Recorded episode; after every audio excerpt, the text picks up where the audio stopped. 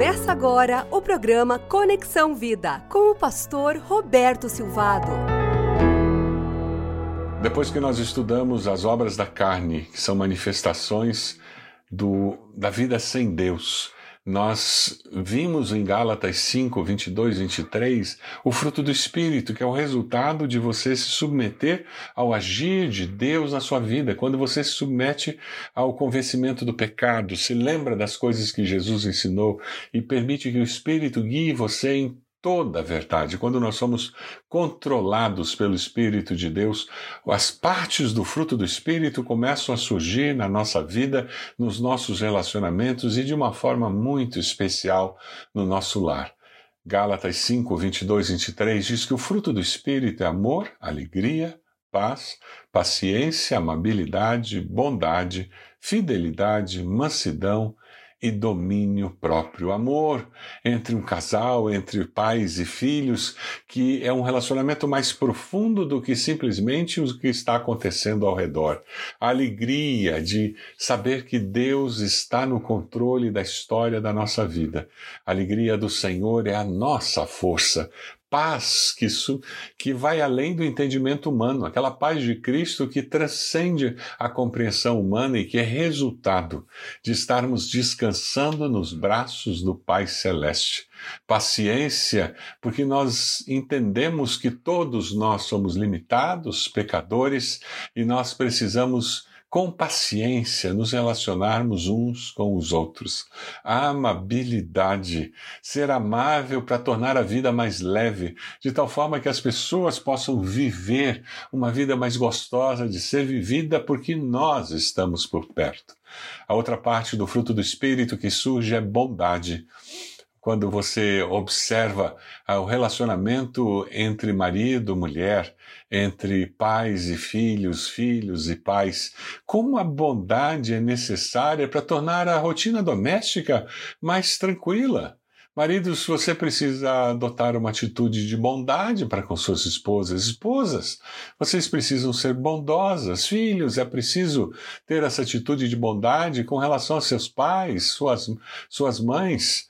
É interessante porque, com muita facilidade na nossa sociedade egoísta, nós achamos que os outros têm que nos servir, os outros têm que ser bondosos para conosco, quando na realidade o desafio é que nós estejamos olhando ao nosso redor, procurando oportunidades para, com bondade, nos relacionarmos com as pessoas. Filhos, você observa como você trata a sua mãe? Ela é uma empregada doméstica ou, ou ela é alguém que serve você e que tem sido bondosa pela sua maneira de viver com relação a você?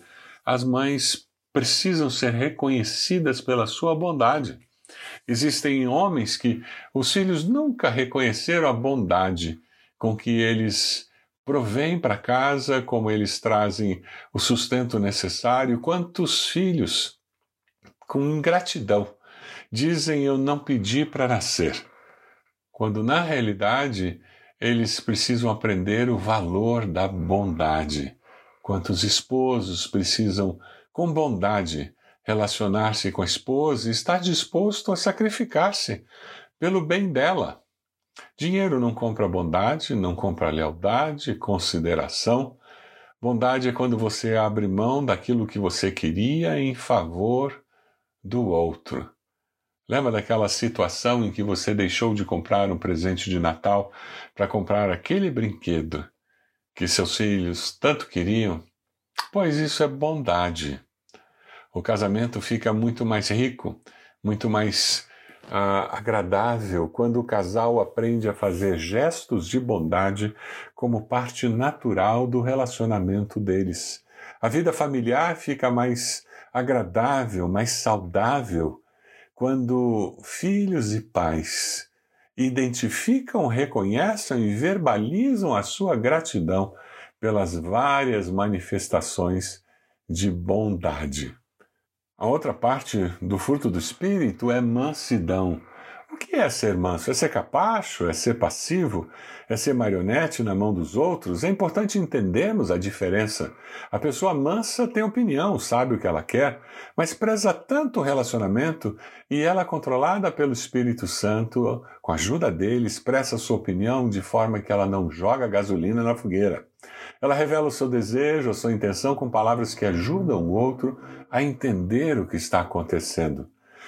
Ela busca o momento certo, a maneira certa de encontrar o ponto de diálogo para buscar solução. Uma pessoa que é mansa, ela não quer ganhar a discussão, ela não quer provar que está certa, ela quer encontrar o que é melhor para os dois. Você tem vivido com mansidão dentro do seu lar? O Espírito Santo quer nos ajudar a aprender o que significa ser manso. Algumas pessoas têm personalidade que facilita a manifestação dessa parte do fruto do Espírito. Já outros têm uma personalidade de contenda e essas pessoas são desafiadas a crescer nessa dimensão. Por quê? Porque significa que eu preciso crescer na dimensão da mansidão. Quem tem a mansidão como característica de personalidade pode agradecer a Deus pela bênção e dizer: Espírito de Deus, me ajude a abençoar o nosso lar com essa característica, com essa facilidade que eu tenho. Não se deixe vencer pelo mal, mas vença o mal com o bem. Essa é a face do manso. Uma característica muito importante do manso é submissão à vontade de Deus, como nós precisamos de pessoas que sejam mansas dentro do nosso lar. Você tem demonstrado mansidão na sua casa? A outra parte do, do fruto do Espírito é fé, fidelidade. Como nós precisamos de pessoas que sonhem, que vão além da realidade nua e crua, dos fatos concretos, que conseguem sonhar sonhos de Deus.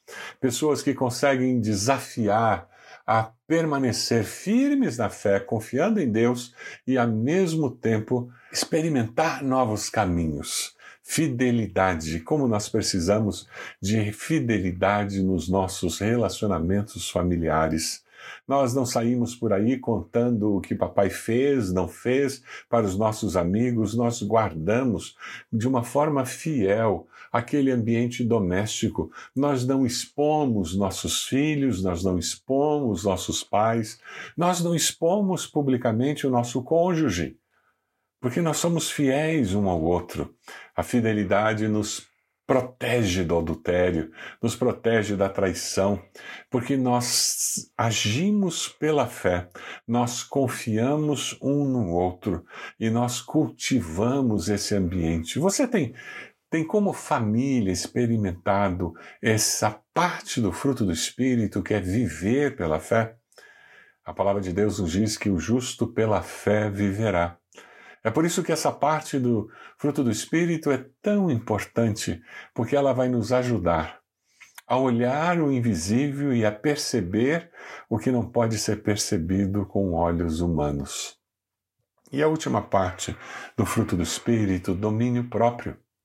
Tem uns ou os outros por aí que são tempestades de verão. Sabe como é?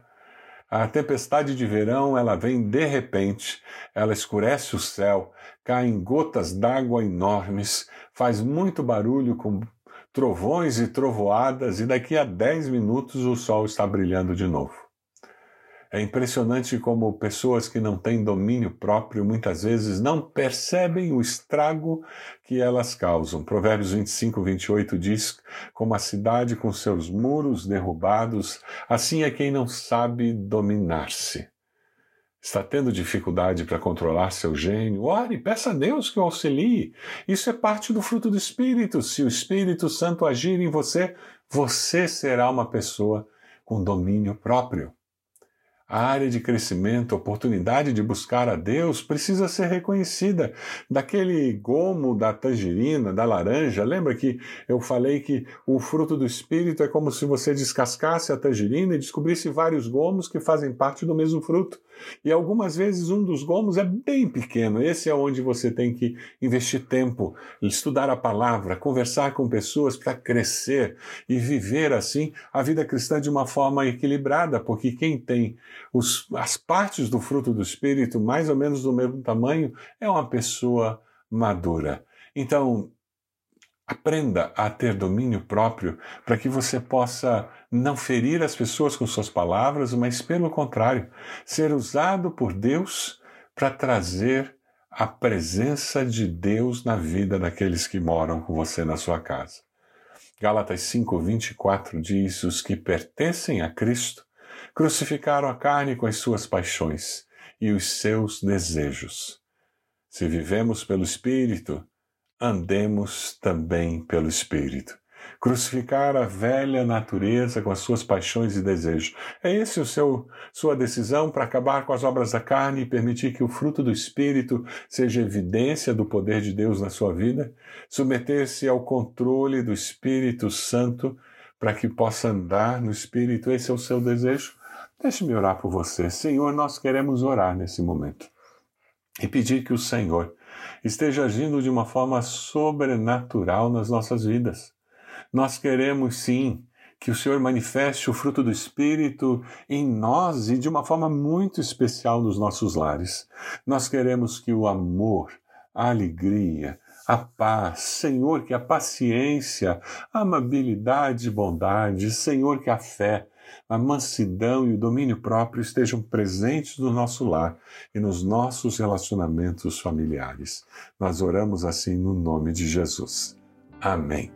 Deus abençoe sua vida, Deus abençoe a sua família, que o fruto do Espírito esteja presente nos relacionamentos familiares. Deus abençoe a sua igreja. Acompanhou o programa Conexão Vida. Acesse bacacheri.org e conheça um pouco mais da IBB, uma igreja viva.